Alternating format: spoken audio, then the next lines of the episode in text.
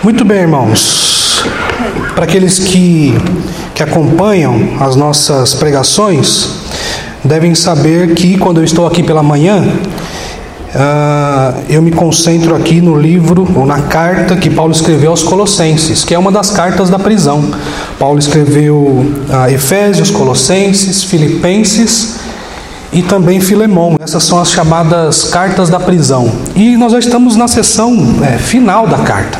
Estamos no capítulo 4, no finalzinho, na, no último sermão sobre Colossenses, nós falamos sobre os três amigos judeu a, a, do apóstolo Paulo, eram cooperadores do apóstolo Paulo.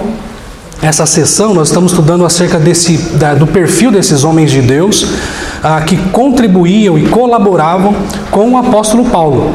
E hoje, capítulo 4, aí, a partir do versículo 12, nós estudaremos o versículo 12 e versículo 13, nós vamos ver acerca de um outro personagem, chamado Epáfras. Abram a Bíblia aí, então, capítulo 4 de Colossenses, ah, versículo 12. Veja o que diz: Saúda-vos, Epáfras que é dentre vós, servo de Cristo Jesus, o qual se esforça sobremaneira continuamente por vós nas orações, para que vos conserveis perfeitos e plenamente convictos em toda a vontade de Deus. E dele dou testemunho de que muito se preocupa por vós, pelos de Laodiceia e pelos de Hierápolis. Então, esse é o personagem sobre o qual nós estudaremos hoje.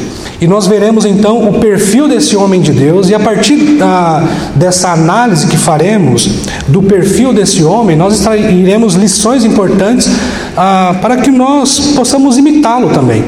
Ah, Epáfras, ele é lembrado logo no início da carta, os irmãos ah, devem se lembrar, se não, é, se não lembram, eu sugiro que vejam as pregações anteriores, eu não tenho como recapitular tudo aqui. Mas ah, os irmãos devem se lembrar que Epáfras é uma figura central na igreja de Colossos. Epáfras, ele é chamado logo no início da carta, olha a, a, a, capítulo 1 aí na Bíblia de vocês, capítulo 1, veja o que Paulo diz acerca de Epáfras, logo no início, no versículo 7. Ele diz o seguinte: Segundo fostes instruídos por Epáfras. E vejam as duas qualidades desse irmão querido. Ele é um conservo amado e, quanto a vós outros, ah, fiel ministro de Cristo. Então é assim que Paulo se refere a Epáfras logo no início da carta. Ele é chamado ah, de um conservo fiel, e não só isso, ele é fiel também e amado, conservo fiel e fiel a ministro de Cristo. Notem então essas duas características que logo de início aparecem ah, na carta que Paulo escreveu aos Colossenses.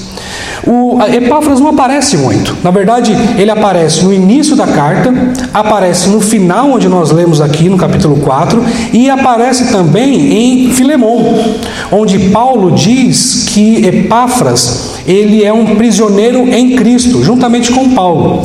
Com essa expressão, irmãos, nós não sabemos ao certo se Epáfras esteve preso com o apóstolo Paulo ou se Epáfras, ou se essa expressão deve ser entendida de modo figurado, como se, como se Epáfras fosse ah, um prisioneiro e cooperador do apóstolo Paulo ah, em seu ministério. Nós não sabemos ao certo como ah, devemos entender essa expressão. Os comentaristas eles, eles, se, eles divergem nesse, nesse aspecto aí.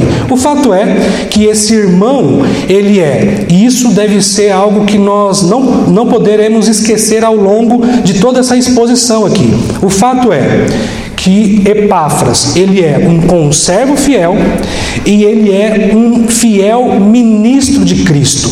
Epáfras, irmãos, possivelmente ah, tenha sido um pastor da igreja de Colossos. O próprio apóstolo Paulo não esteve na igreja de Colossos. Ah, Epáfras ele era um discípulo do apóstolo Paulo e ele foi quem plantou essa igreja.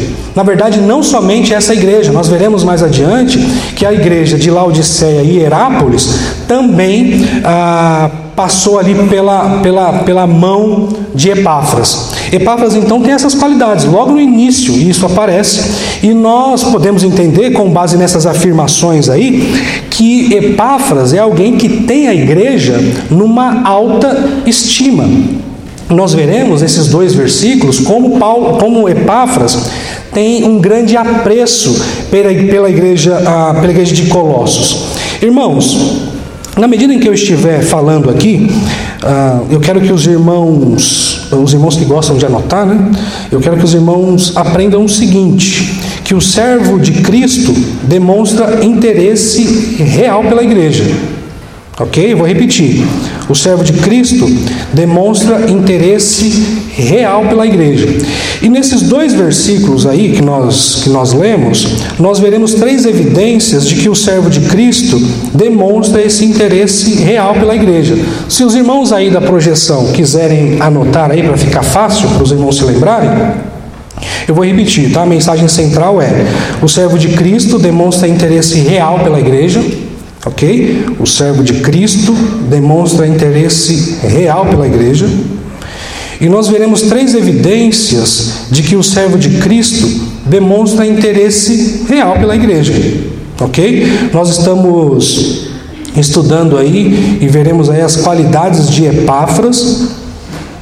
E nós veremos o quanto Epáfras é zeloso no que diz respeito à igreja, ele é extremamente zeloso e ele dá a demonstração disso. Existem pelo menos três evidências nesses dois versículos aqui que apontam para essa realidade. A realidade de que Epáfras é zeloso no que diz respeito à igreja e nutre um interesse real por ela. E notem aqui, logo de início, irmãos, como isso é importante para nós. Ah, é importante que nós saibamos se realmente nós nutrimos esse interesse real pela igreja. Porque é muito comum as pessoas apenas frequentarem igrejas por aí. Ah, eu, eu vou à igreja tal, vou à igreja X, igreja Y, mas será ah, que essas pessoas nutrem um interesse real pela igreja? Ou a sua participação em alguma igreja é por mera ah, conveniência? Isso nós precisamos aprender daqui, ok? E quais são então essas três evidências? Três evidências aí que demonstram esse interesse real pela igreja que nós vemos em Epáfras. Primeiro é que ele pertence a uma igreja local. Ok? Então nós veremos que Epáfras ele nutre esse interesse pela igreja pelo fato dele fazer parte de uma igreja local.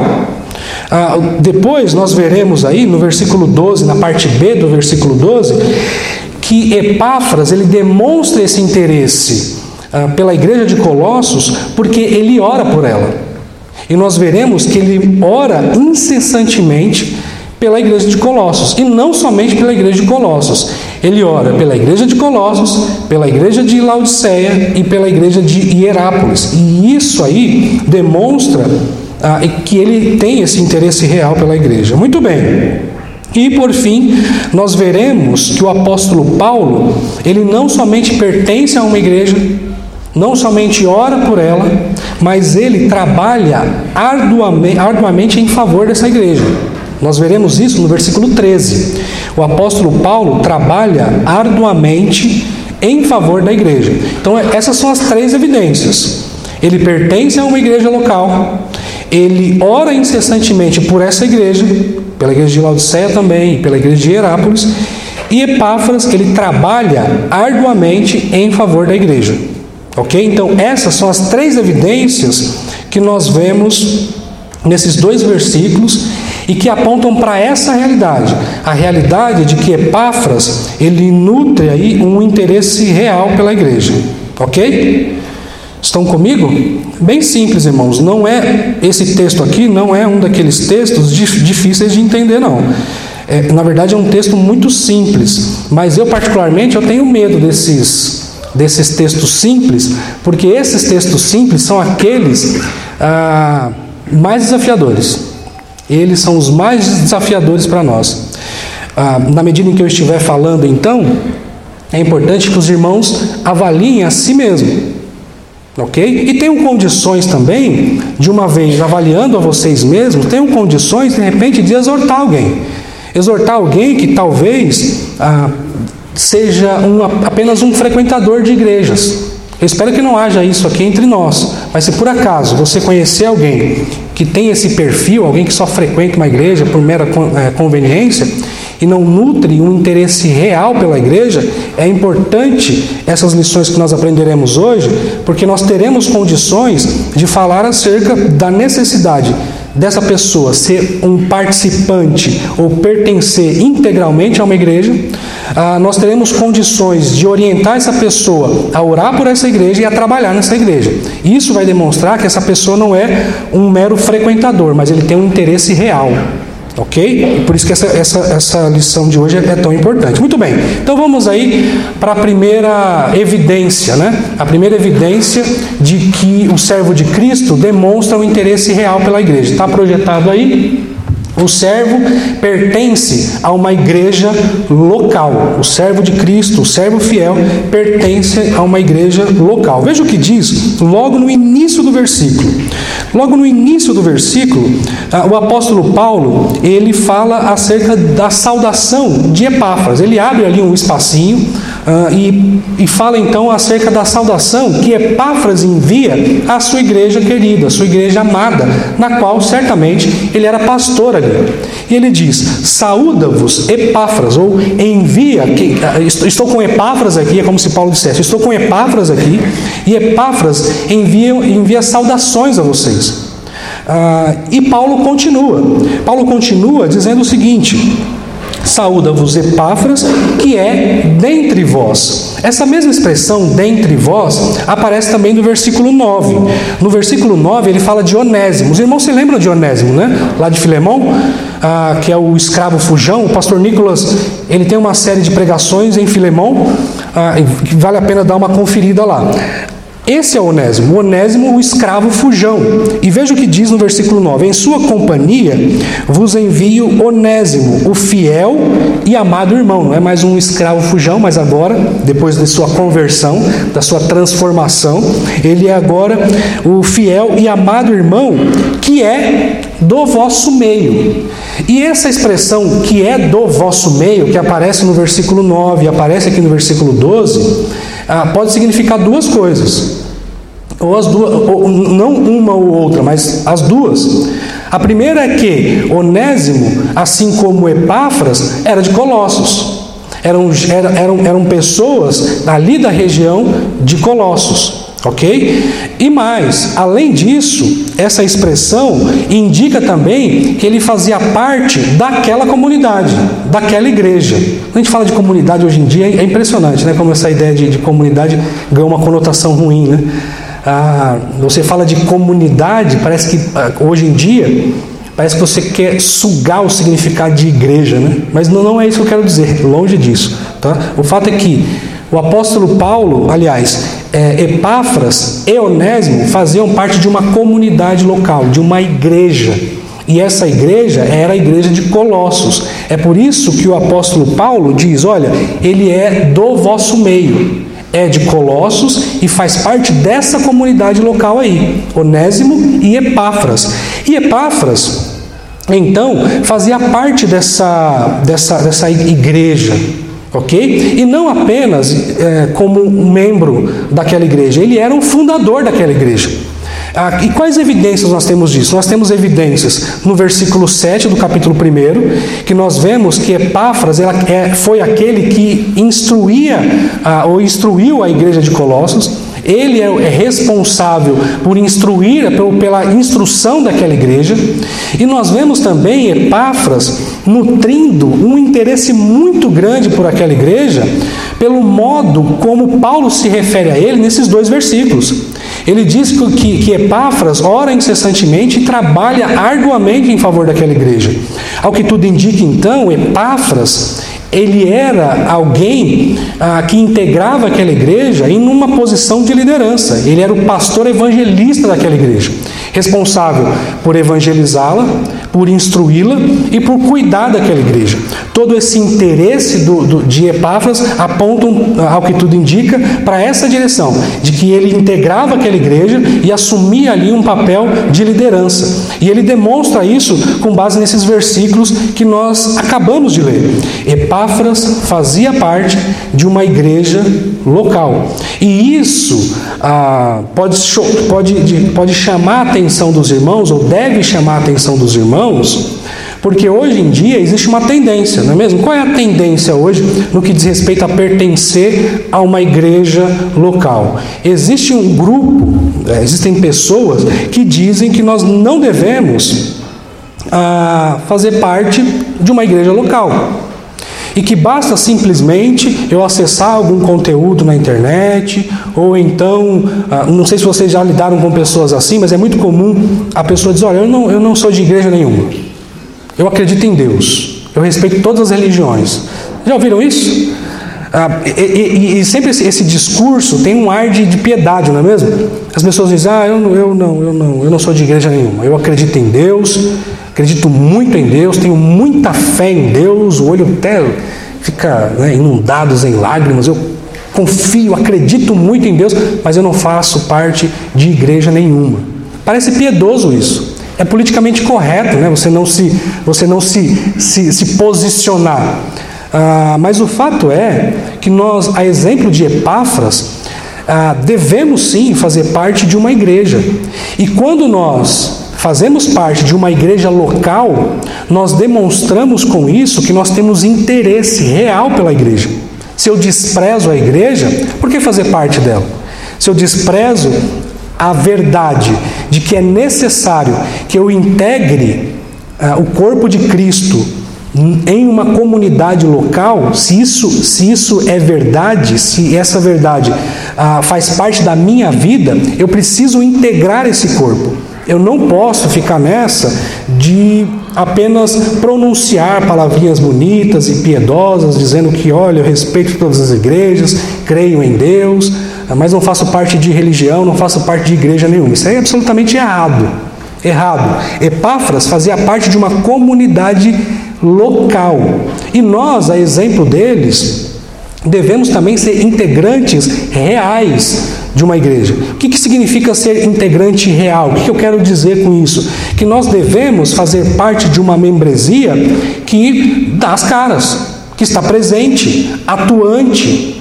Não um, um, um, é como acontece muito na, na, na, política, né? que tem, tem os funcionários fantasmas, existem também os membros fantasmas.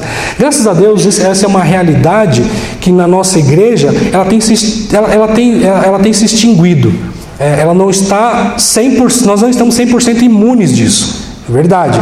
Mas ah, o fato é que é, essa realidade ela tem diminuído, graças a Deus, aqui em nossa igreja. Nós vemos uma certa atuação dos irmãos, nós vemos os irmãos, conhecemos os irmãos, embora hajam, haja muitos visitantes, a classe de novos membros, eu acho que tem cerca de 70 pessoas, pelo menos no grupo, mais de 70 pessoas, bastante gente.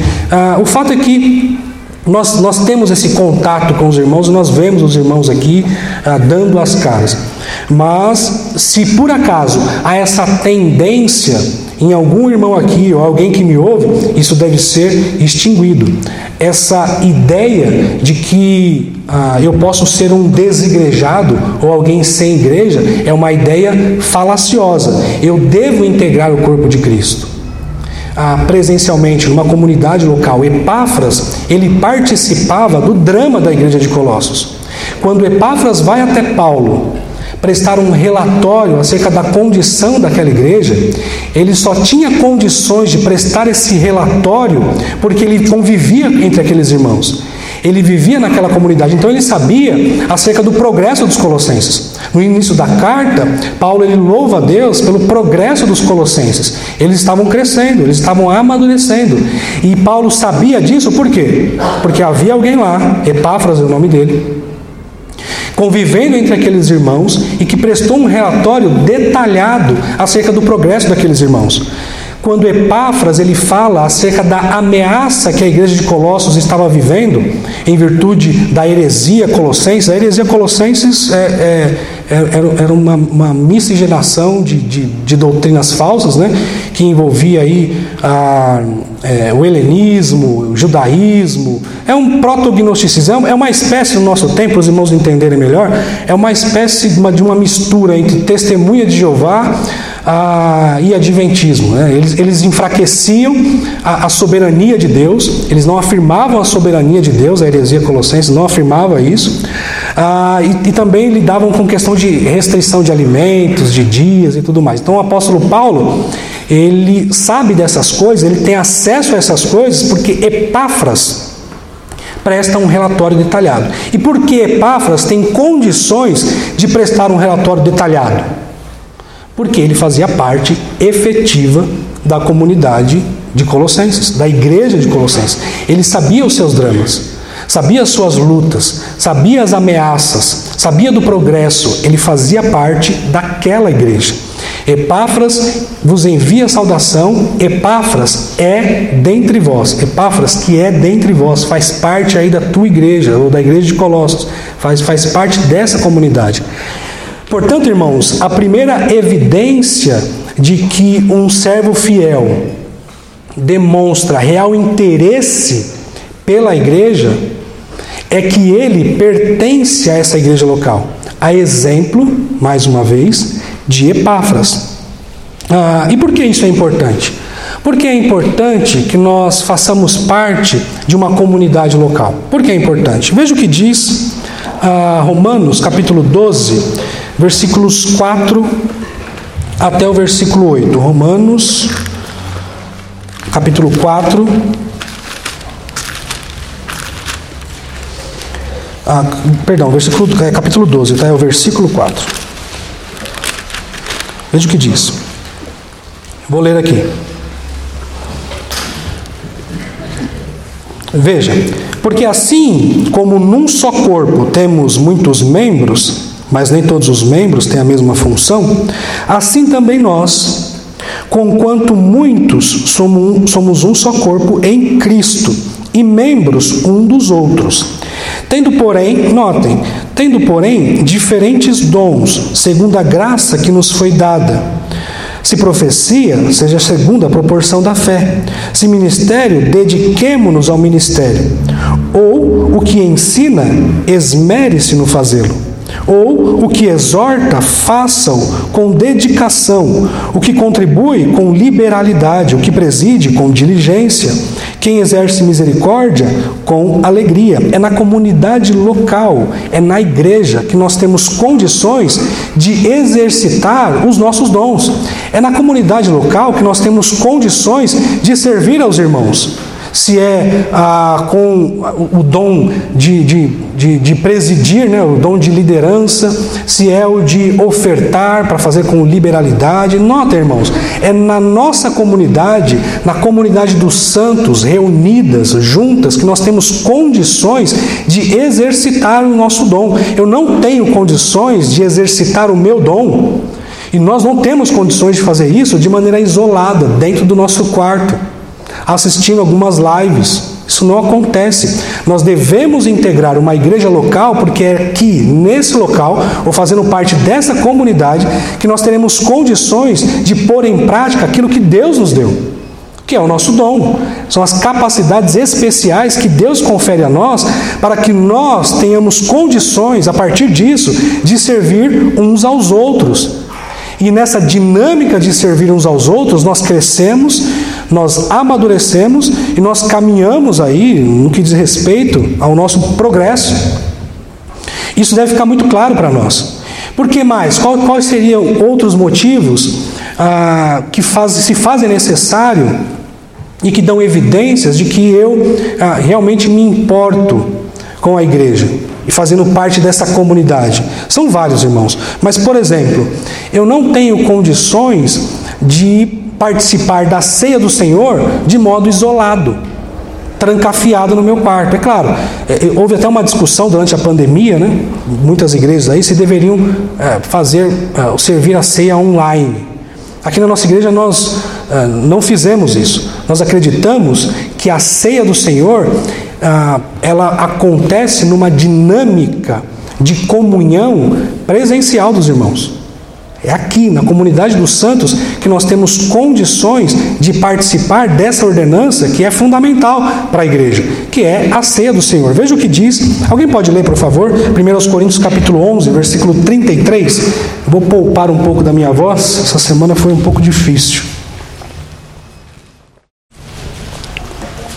Quem achou, leia, por favor. 1 Coríntios capítulo 11, versículo 33. Portanto, meus irmãos, quando vos reunires para comer, esperai uns pelos outros. Quando vos reunir, esperai-vos uns pelos outros. Isso remete à ideia de que eu posso fazer isso sozinho? De fazer isso isolado? Não. A ceia do Senhor, a, ela, ela deve acontecer numa dinâmica de coletividade. Então, nota, é importante fazer parte de uma igreja local, porque é nessa comunidade local, junta, reunida, que eu tenho condições de participar da ceia do Senhor. O apóstolo Paulo, no capítulo 4, aliás, no capítulo 3, veja o que ele diz no versículo 13. Veja o que ele diz no versículo 13. Ah, Colossenses 3,13: Suportai-vos uns aos outros Perdoai-vos mutuamente. Caso alguém tenha motivo de queixa contra outrem, caso alguém tenha motivo de queixa contra outrem, assim como o Senhor vos perdoou, assim também perdoai vós. Então, notem, irmãos, o apóstolo Paulo ele exorta a igreja de Colossos a suportar uns aos outros, a serem tolerantes uns com os outros e a exercer misericórdia. Isso acontece mais uma vez numa dinâmica de igreja local, na comunidade dos santos reunidas. Eu não tenho como, eu não tenho como suportar o meu irmão se eu não tenho contato com ele. Eu não tenho como exercer misericórdia com esse irmão, saber das suas falhas, saber dos seus erros. Ah, eu não tenho como ser afetado por esse irmão se eu não faço parte da comunidade local. E notem, irmãos, notem, fazer parte da comunidade local implica em participar de todo o drama que envolve me relacionar com alguém. Então nós não podemos ser ingênuos e achar que na comunidade dos santos não haverá ah, problemas de relacionamento. Esse texto que nós acabamos de ler, de Colossenses 3, dá evidências disso. Muitas vezes eu preciso ser tolerante com meu irmão. Notem, eu já disse isso na reunião das belas, se eu não me engano. Notem, isso não significa dizer que eu devo ser tolerante com o pecado, com o erro. Não, o texto não, não se refere a isso. Mas muitas vezes eu devo exercer longanimidade com os meus irmãos, ser paciente com eles, tolerar muitas vezes a, a, algumas atitudes. E mais, eu devo perdoar os meus irmãos. Na dinâmica ah, que acontece na igreja local, existem sim problemas de relacionamento. Mas só existe problemas de relacionamento na igreja local porque a igreja está junta. São dois pecadores ou mais. Ah, dois pecadores. Pensando na, na, dinâmica de duas pessoas, né? Na verdade, aqui eu só vejo pecadores. E vocês estão vendo, olhando para outra, então. Ah, na, aqui na nossa comunidade são, somos todos pecadores ah, e aqueles que se converteram, salvos pela graça. É natural que haja problemas de relacionamento. Mais uma vez, só existe problema de relacionamento porque nós estamos juntos. É comum muitas vezes pessoas, ah, fui embora daquela igreja porque o pastor não me deu bom dia. Ah, fui embora daquela igreja porque a irmã fulana não olhou para mim. Ela não me trouxe um pedaço de bolo. Cadê a Gi? A está aí? Ah, me, traga um bolo. Eu nem sei porque eu lembrei do bolo. É, acho que eu estou com vontade de comer um bolo. Isso não é uma indireta, tá, Gi? Mas fique à vontade, assim, né? Enfim. Ah, bem, os irmãos estão comigo? Estão conseguindo entender por que é importante fazer parte de uma igreja local? A, a Bíblia nos dá orientações acerca, acerca dessas coisas. Devemos fazer parte de uma igreja local. Epáfras fazia parte de uma igreja local. E nós devemos fazer parte dessa igreja, porque fazendo assim, nós demonstraremos que nós temos um interesse real pela igreja. Nós temos um interesse de verdade, um interesse palpável. Por quê? Porque eu pertenço a uma igreja. Eu estou disposto a sofrer por ela, eu estou disposto a, a conviver com aqueles irmãos, Estou disposto a passar por todos os dramas ah, que essa igreja porventura venha enfrentar, porque eu tenho um interesse real por aquela igreja. Ah, toda igreja tem problemas, irmãos. Todas as igrejas têm problemas. Umas, alguns problemas são né, é, pesados, complicados, isso custa caro demais. É, custa caro demais permanecer numa igreja ah, onde o preço se torna alto demais. Eu mesmo saí de uma, de uma igreja porque o preço para continuar ali se tornou alto demais. Então eu não tinha a menor possibilidade de eu continuar ali, naquela, naquela igreja. Mas aí eu vim para cá, que bom que eu vim para cá, graças a Deus por isso. Ah, essa então é a primeira evidência de que ah, o servo fiel demonstra um interesse real pela igreja. Ele faz parte de uma comunidade local, ok? Muito bem. E qual é então a segunda evidência? Qual é a segunda evidência que nós vemos aí no versículo 12 que apontam para essa realidade? A realidade de que o servo fiel demonstra interesse pela igreja. Ele ora incessantemente por essa comunidade, por essa igreja. Veja a parte B do versículo 12. Ah, servo de Cristo Jesus, o qual se esforça sobremaneira continuamente por vós nas orações, para que vos conserveis perfeitos e plenamente convictos em toda a vontade de Deus. Então, Epáfras, pensando aqui no versículo, no versículo 7, lá do capítulo 1, ele é um conservo fiel, ele é um fiel ministro e aqui na parte B do versículo 12, ele é chamado de servo de Cristo Jesus. Notem quantas qualidades boas esse, esse irmão tinha, não é mesmo? Conservo fiel, fiel ministro e servo de Cristo Jesus. E notem, o apóstolo Paulo, ele dá testemunho acerca desse irmão. Ele diz que é testemunha da, da, da do esforço que Epáfras, ah, é, que, do esforço de Epáfras em favor daquela igreja.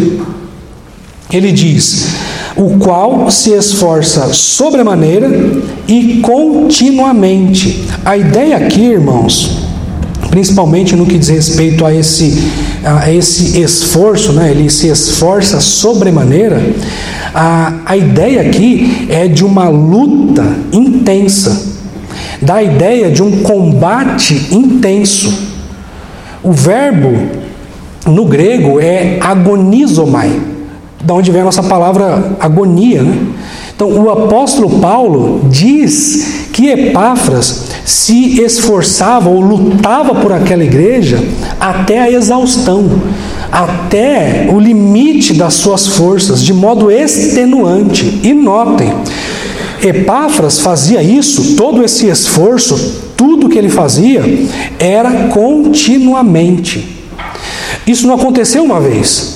Esse esforço de Epáfras a, a ponto de, de, agonizar, essa luta intensa, esse combate a, profundo, era feito continuamente. Epáfras era alguém que lutava em favor daquela igreja continuamente e de modo intenso.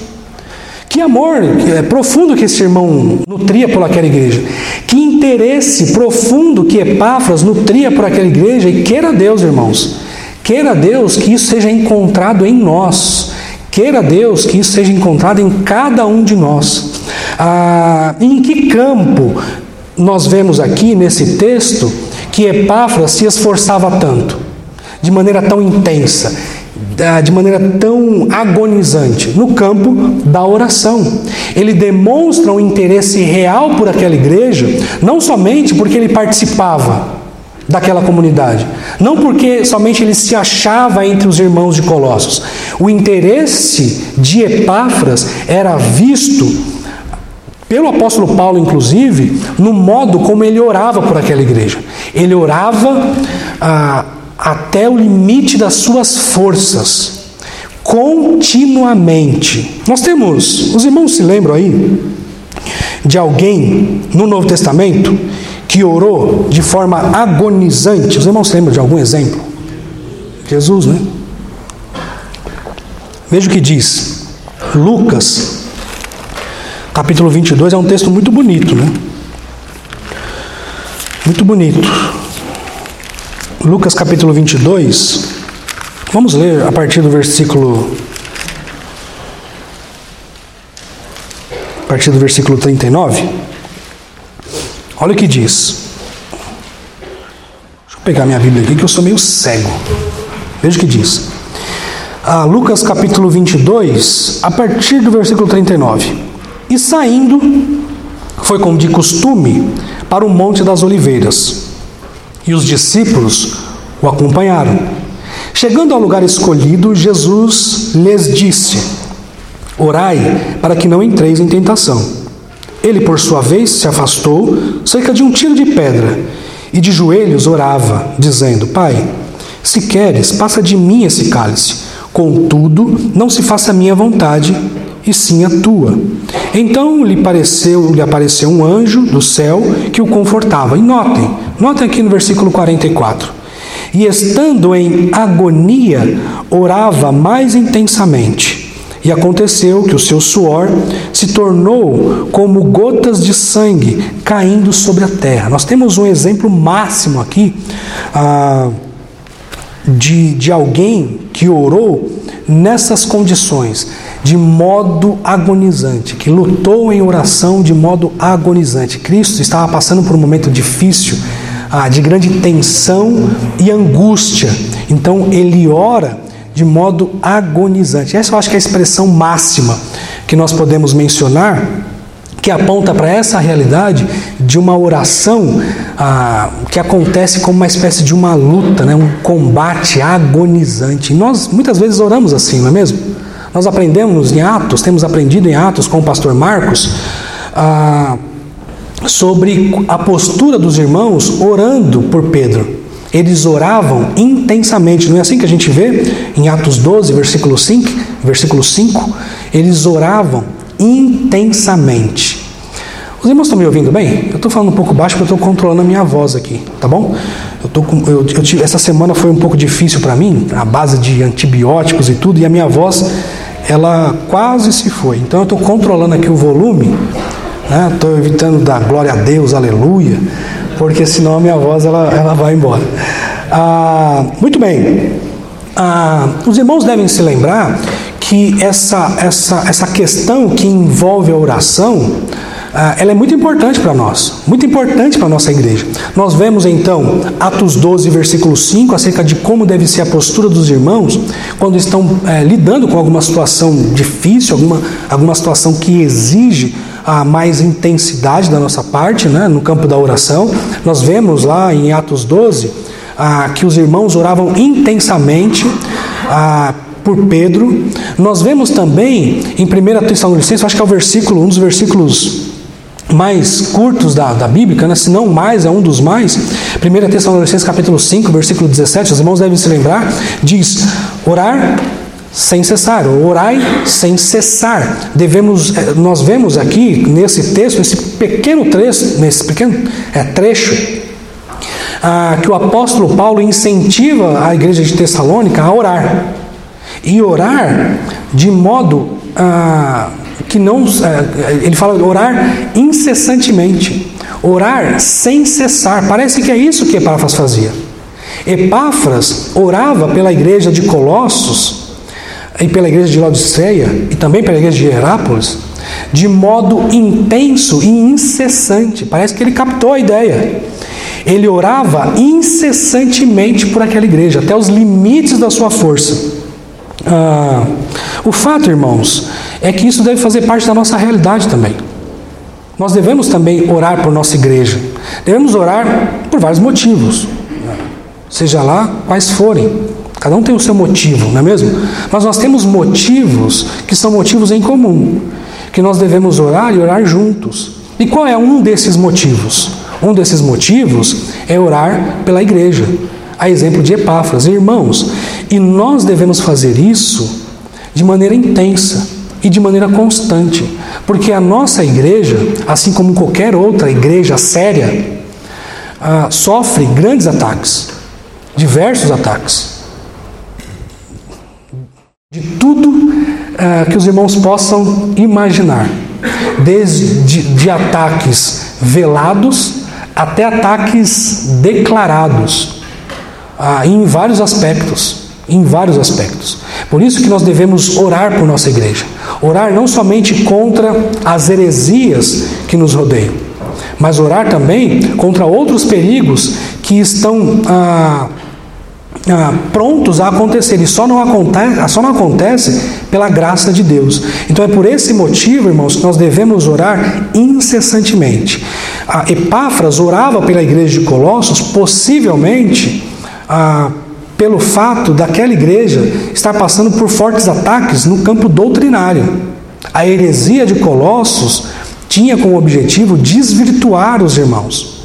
E algumas pessoas naquela comunidade, inclusive, parecia ter aderido a essa falsa doutrina. O apóstolo Paulo exorta esses irmãos então, Epáfras, ora incessantemente por eles, para que essa ameaça se afaste. Mas não somente isso, não somente isso.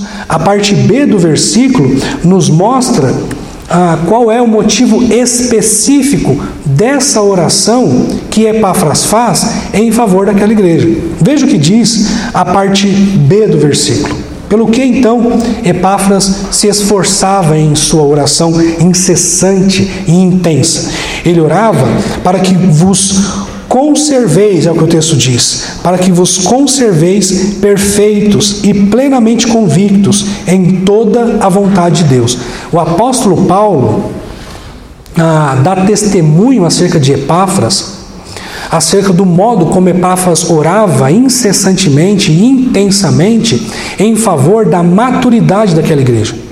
Ele orava para que a igreja de Colossos se tornava plenamente perfeita, madura. A, a tradução Almeida do século 21 traduz esse versículo da seguinte forma: ah, Para que vos permaneceis amadurecidos e plenamente seguro ou seguros em toda a vontade de Deus. A oração de Epáfras em favor daquela igreja, a oração específica que nós vemos aqui de Epáfras em favor daquela igreja, era uma oração voltada para a sua maturidade e para o seu desenvolvimento pleno, até o nível da perfeição. Era assim que Epáfras orava. Era assim, dessa, dessa, dessa forma que Epáfras orava. Para aqueles irmãos amadurecidos, plenamente amadurecidos, ah, tivesse a vontade de Deus no centro da sua vida. E eu quero encorajar os irmãos a orarem dessa forma também em favor da nossa igreja. Devemos orar para que a nossa igreja, a Igreja Batista Redenção, se torne cada vez mais uma igreja madura, cuja vontade de Deus ocupa o centro da vida dos irmãos. E nós não podemos nos distanciar disso. Irmãos, ah, essas questões são extremamente relevantes para nós. Nós temos sim que orar por, nossas igreja, por nossa igreja. Devemos orar por nossa igreja, mais uma vez, porque estamos sob ataque. E devemos orar também para que a nossa igreja se torne uma igreja cada vez mais madura, vibrante, constante, onde a vontade de Deus é achada na vida de cada um de nós. Essa deve ser a nossa oração. E nós não podemos, queridos, nos distanciar disso. Isso que eu estou dizendo para vocês parece né, meio, poxa, ah, é verdade, né? Tem que orar pela igreja. Disso vale a nossa vida, a nossa existência. E é algo que é feito em particular às vezes. É claro, nós nos reunimos aqui, inclusive eu acho que está perto de acontecer mais uma reunião daquelas que nós temos de manhã aqui, aquelas reuniões de oração que nós temos aos domingos pela manhã. Ah, e juntos nós oraremos por nossa igreja. Mas o fato aqui é que o que eu estou encorajando os irmãos é não orar somente nesses momentos, mas também orar individualmente. Quando estiverem sozinhos, orem em favor da nossa igreja, em favor da maturidade da nossa igreja. Nós devemos fazer isso, queridos. Devemos orar incessantemente ah, por nossa igreja, porque isso, isso aí, vai demonstrar o nosso interesse por ela. Eu não faço parte de uma igreja local apenas. Eu oro por aquela igreja, porque eu demonstro um interesse real por ela. E eu oro para que ela seja uma igreja madura e que os irmãos tenham a vontade de Deus no centro da sua vida. E se esforcem para isso. Se esforcem para isso, irmãos. Orem mesmo, ah, porque os ataques são, são muitos, muitos, muitos, muitos, muitos, muitos, muito grandes. Vejam, essa oração, muitos grandes, é feio, né? É, quando você fala alguma coisa pensando em outra, é complicado. Veja a oração que o apóstolo Paulo faz em Colossenses, aí no capítulo 1, no versículo 9. Veja que a, a, a oração de Epáfras e de Paulo parece se coincidirem um pouco. Pelo menos essa, essa oração de Epáfras faz lembrar a oração de Paulo nos primeiros versículos. Veja o que diz, Colossenses 1, versículos 9 até o versículo 12. Por essa razão, Paulo dizendo: Por essa razão também nós, desde o dia em que ouvimos, não cessamos de orar por vós. Notem, o apóstolo Paulo, aqui no versículo 9, está dizendo o seguinte: desde quando ouviu esse relatório de Epáfras, um relatório que falava acerca das condições daquela igreja, eles ah, passaram a orar incessantemente também por aquela comunidade. Ah, e ele diz: Não cessamos de orar por vós e de pedir que transbordeis em pleno conhecimento da Sua vontade, em toda a sabedoria e entendimento espiritual, a fim de viverdes de modo digno do Senhor, para o seu inteiro agrado, frutificando em toda boa obra e crescendo no pleno conhecimento de Deus.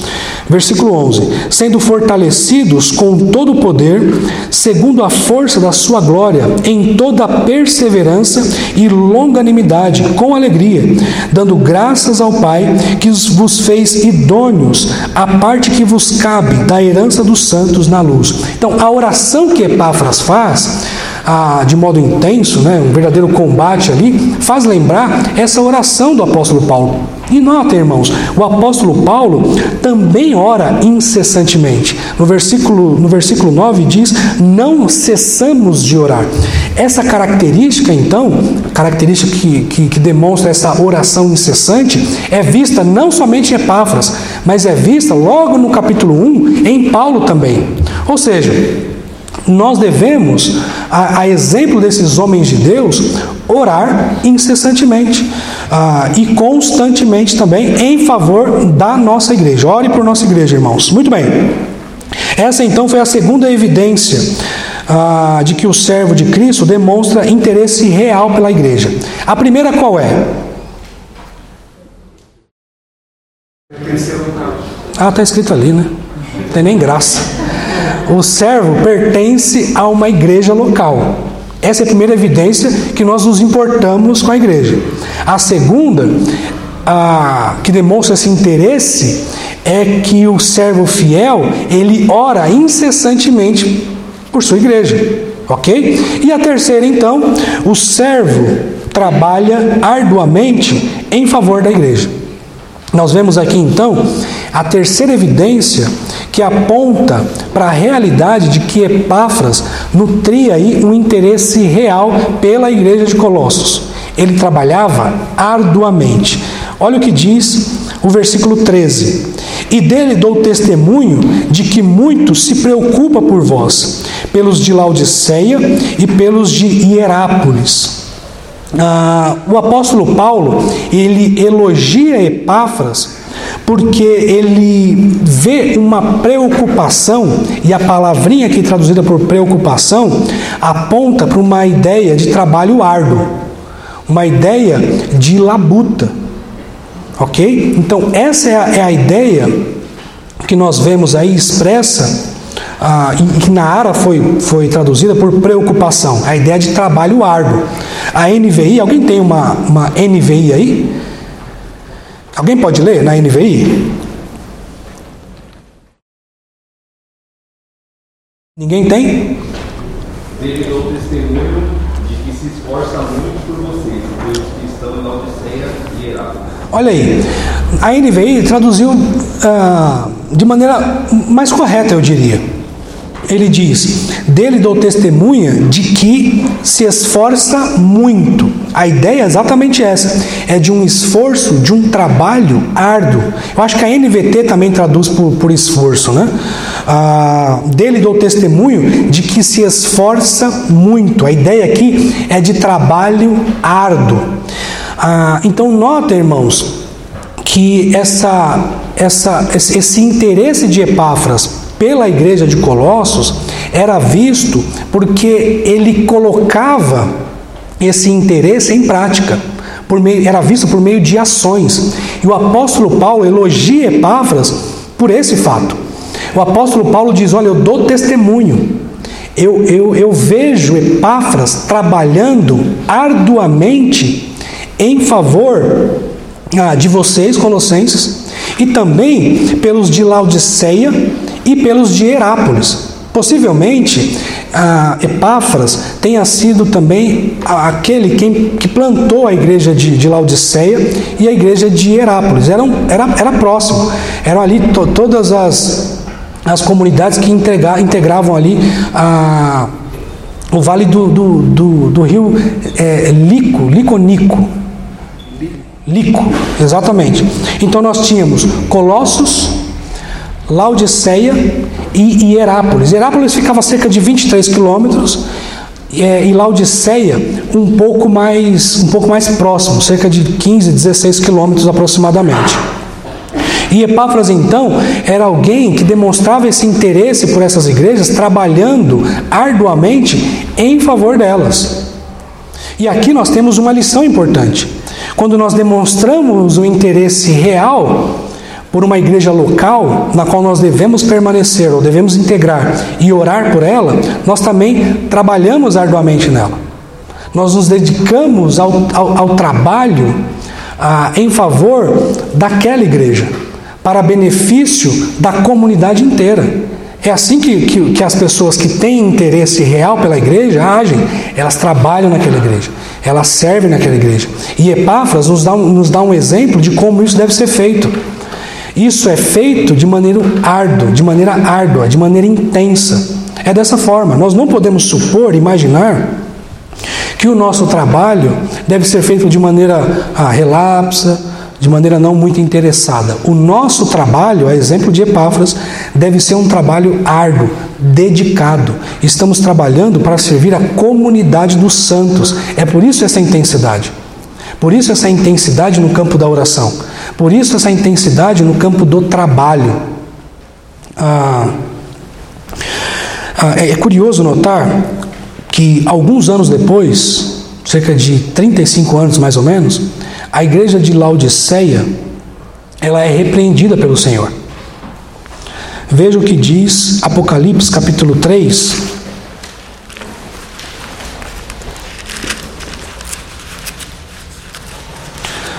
Apocalipse capítulo 3, veja o que diz. A partir do versículo 14. A carta à igreja em Laodiceia. 35 anos depois, parece que a nova geração, a, talvez a nova geração de, de líderes e de pessoas ali, que não demonstravam um interesse real por aquela igreja. Ah, parece que aquela nova geração, pelo que nós vemos aqui, ela fracassou. Porque notem, versículo 14: Ao anjo da igreja em Laodiceia escreve: Estas coisas diz o Amém, a testemunha fiel e verdadeira, o princípio da criação de Deus. Conheço as tuas obras, que nem és frio nem quente que deras, quem deras fosse frio ou quente, assim, porque és morno, e nem és quente nem frio, estou a ponto de vomitar-te da minha boca. Nota, irmãos, a exortação severa que os laudicenses estavam, ah, estavam sofrendo ali. Pois dizes: Estou rico e abastado, e não preciso de coisa alguma, e nem sabes que tu és infeliz, sim, miserável, pobre, cego e nu. Aconselho-te que de mim compres ouro refinado pelo fogo para te enriqueceres, vestiduras brancas para te vestires, a fim de que não seja manifesta a vergonha da tua nudez, e colírios para ungir os olhos, a fim de que vejas. Eu repreendo e disciplino a quantos amo. Sê, pois, zeloso e arrepende-te. Eis que estou à porta e bato. Se alguém ouvir a minha voz e abrir a porta, entrarei em sua casa e cearei com ele, e ele comigo. Ao vencedor, dar-lhe-ei sentar-se comigo no meu trono, assim como também eu venci e me sentei com meu Pai ah, no seu trono. Quem tem ouvidos, ouça o que o Espírito diz à igreja. Parece que aquela, aquela geração posterior. Ah, não deu a atenção devida à questão da sua pureza, à questão da sua santidade. Parece que aquela nova geração não nutria um interesse real pelaquela comunidade. De modo que, embora eles, eles integrassem a, a igreja de Laodiceia, a, eles fracassaram em alguns pontos. Será que talvez no campo da oração? Será talvez que ah, no campo do trabalho não houve ali uma oração incessante em prol do seu progresso e da sua maturidade, e não houve ali um engajamento daqueles irmãos para preservar isso? Ah, ao que tudo indica, sim. Ao que tudo indica, ah, uma geração posterior àquela de Paulo e Epáfras ah, fracassou. E aquela igreja ela foi severamente exortada pelo Senhor. Nota, irmãos, ah, como é importante para nós preservarmos a, nossa, a nossa santidade. Notem como é importante nós fazermos, fazermos parte de uma igreja local, de orar por essa comunidade e de trabalhar arduamente em favor dela. Epáfras trabalhava em favor daquela igreja não apenas ah, é, pensando em questões secundárias. Aliás, ele não pensava em, em questões secundárias. Todo o seu esforço, todo o seu empenho, e nós podemos levar isso em consideração a partir da oração que ele faz, pelo conteúdo da oração. Epáfras, ele lutava em favor daquela igreja para manter aquela igreja madura, sempre constante, purificada e centradas, ou centrada na vontade de Deus. A geração se passou e aquela igreja ah, fracassou. Ah, e isso é muito grave e isso deve nos servir de lição. Porque nós estamos sujeito, ah, sujeitos, queridos, às mesmas falhas da igreja de Laodiceia. Estamos falhas, é, sujeitos a cometer as mesmas falhas, as mesmas mazelas. E nós devemos, por isso, nos engajar aqui na nossa igreja. Ah, e como eu disse para vocês, momentos atrás, eu acho que a nossa igreja ela tem caminhado bem. Ela tem progredido nesses aspectos. Ah, no campo do trabalho, por exemplo, que é esse terceiro e último ponto, nós vemos um engajamento dos irmãos que é, digas de passagem, muito bonito de se ver. Esses dias, eu acho que o Ronaldo, Ronaldo é agora o coordenador do dever, Ronaldo precisou de ajudantes ah, para a equipe do dever. E pouco tempo depois, nós recebemos uma mensagem lá no, no, nos grupos da igreja dizendo que ah, completou-se então o número de pessoas ah, que, que Ronaldo estava precisando. No meu ministério, no ministério do, do, do, eu falava do apóstolo Nicolas, misericórdia. No ministério do, do pastor Nicolas, pastor Isaac, enfim, nós experimentamos também essa cooperação dos irmãos. Recentemente, queridos, nós tivemos o bazar aqui na igreja. E foi muito bonito, eu me senti particularmente muito tocado em ver o empenho e o engajamento das irmãs e de todos aqueles que trabalharam para que o bazar acontecesse. Irmãos trabalhando é, diretamente ali no bazar, na organização, irmãos trabalhando incessantemente na cozinha, na segurança. Ah, houve, houve irmãs aqui que, observando toda aquela dinâmica e querendo ajudar e demonstrando um interesse real em ajudar, é, pegou ali as vassouras, produtos de limpeza e foi lavar o banheiro. Pessoas realmente interessadas ah, em trabalhar aqui na nossa comunidade. Eu louvo a Deus por isso, irmãos. Eu louvo a Deus porque a, na nossa igreja nós temos visto essas coisas. Podemos melhorar? É claro que podemos. Epáfras orava para que a igreja de, de, de, de Colossos fosse uma igreja perfeita. Ele, ele fala de plena maturidade. Essa ideia de plenitude aponta para uma realidade de perfeição. É claro, nós sabemos, não podemos ser perfeitos, mas esse é o alvo da nossa oração, esse é o alvo da nossa conduta. Ah, e notem, nós podemos crescer e amadurecer e, e, e ser uma igreja ainda mais vibrante no campo do trabalho? É claro que podemos, há espaço para isso, mas nós temos evoluído. E eu quero encorajar os irmãos a cada vez mais se dedicarem a isso, se dedicarem ao trabalho. Porque, queridos, nós demonstraremos o interesse real por nossa igreja, a nossa pequena igreja. Nós contamos com cerca de 160, não chegamos a 170 membros. A nossa pequena igreja, nós demonstraremos interesse por ela, demonstraremos interesse real por ela na medida em que nós nos engajamos no trabalho para servir os nossos irmãos, para servir a nossa comunidade. Querido, nós estamos juntos nessa. Ou, para usar uma linguagem mais corintiana, estamos juntos. É sério, nós estamos juntos aqui, lutando na mesma trincheira. Nós estamos unidos e devemos fazer isso. Devemos trabalhar incessantemente ah, para servir uns aos outros, porque nós, queridos, nós corremos o risco ah, de acontecer conosco o que aconteceu com a igreja de Laodiceia. Isso é, é impensável para nós. É impensável para nós. Nós temos nos preocupado ah, com a geração futura de líderes. Nós temos ah, trabalhos dedicados ah, no Help, ah, no Népios, temos nos dedicado, irmãos, pensando no futuro da nossa igreja. Ah, e isso envolve trabalho, muito trabalho. O pastor Isaac, o pastor Nicolas, além dos estudantes aqui, passaram o dia todo ah, em aula. Para quê?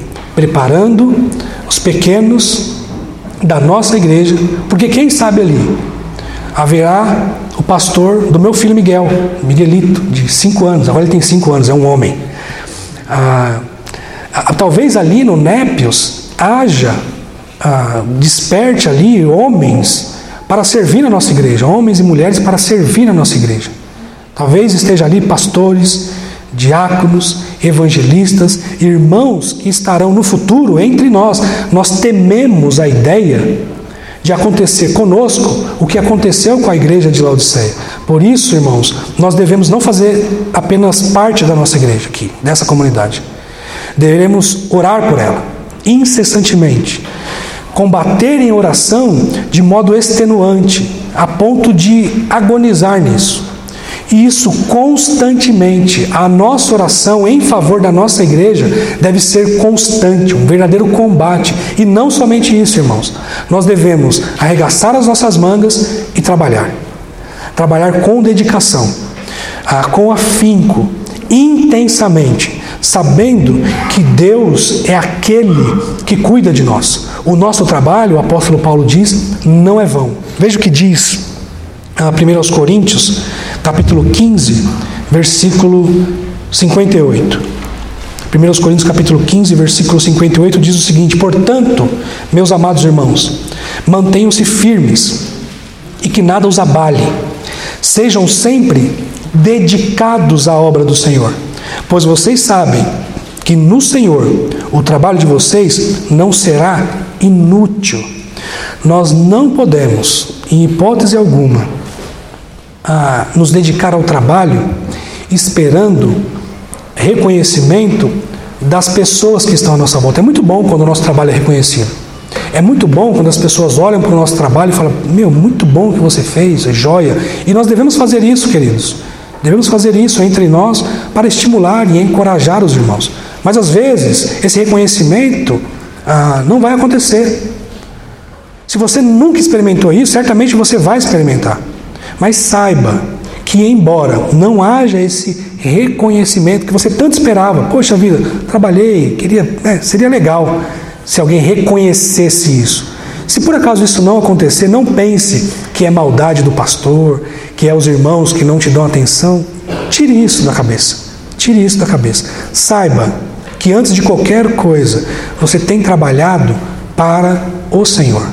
E toda a sua dedicação, ainda que não seja vista ah, pelas pessoas que estão à sua volta, saiba, irmãos, saibam que ela está sendo vista pelo Senhor. E se ela está vista pelo Senhor, saiba que isso não é inútil, isso é valioso. Seja um integrante aqui da nossa igreja ou de uma igreja local. Ore incessantemente por essa igreja com dedicação. Lute nisso. Combata nesse campo, campo da oração. E faça isso não apenas uma ou duas vezes, mas faça isso constantemente. E mais, lembre-se de que você não deve apenas fazer parte dessa igreja e orar por ela. Você deve trabalhar nessa igreja intensamente, porque ah, isso é agradável a Deus e nunca vai ser inútil, porque nós trabalhamos para o Senhor. Muito bem, o servo de Cristo demonstra interesse real pela igreja. E nós vimos aí três evidências de que o servo de Cristo demonstra interesse real pela igreja. E nós vemos aí: o servo pertence a uma igreja local, o servo ora por sua igreja e ele trabalha arduamente em favor da sua igreja. Certo, queridos? Fez sentido para vocês isso? Esse é Epáfras, homem de Deus, fiel, dedicado, muito dedicado. Ah, que Deus levante mais homens assim em nosso meio, não é mesmo? Que nós sejamos como Epáfras aqui na nossa igreja. Vamos orar, agradecendo a Deus? Poderoso Deus, nós louvamos o Teu nome e te agradecemos porque o Senhor tem cuidado de nós, nos alertando acerca de coisas tão importantes que devem auxiliar no nosso crescimento. Obrigado por nos fazer lembrar que nós precisamos ser membros ah, de um corpo, de uma igreja local. Obrigado por nos fazer lembrar também que nós devemos orar incessantemente por essa igreja e trabalhar nela. Nos dê capacidade, Senhor, porque, sinceramente, nos sentimos limitados e fracos, mas o Senhor é aquele a quem o Senhor é aquele que nos capacita. O Senhor é quem nos dá força e capacidade especial para realizar obras que nós julgamos impossíveis de ser realizadas. Portanto, nos ajuda, Senhor, e nos capacita. É o que pedimos em nome de Jesus. Amém. Obrigado, irmão.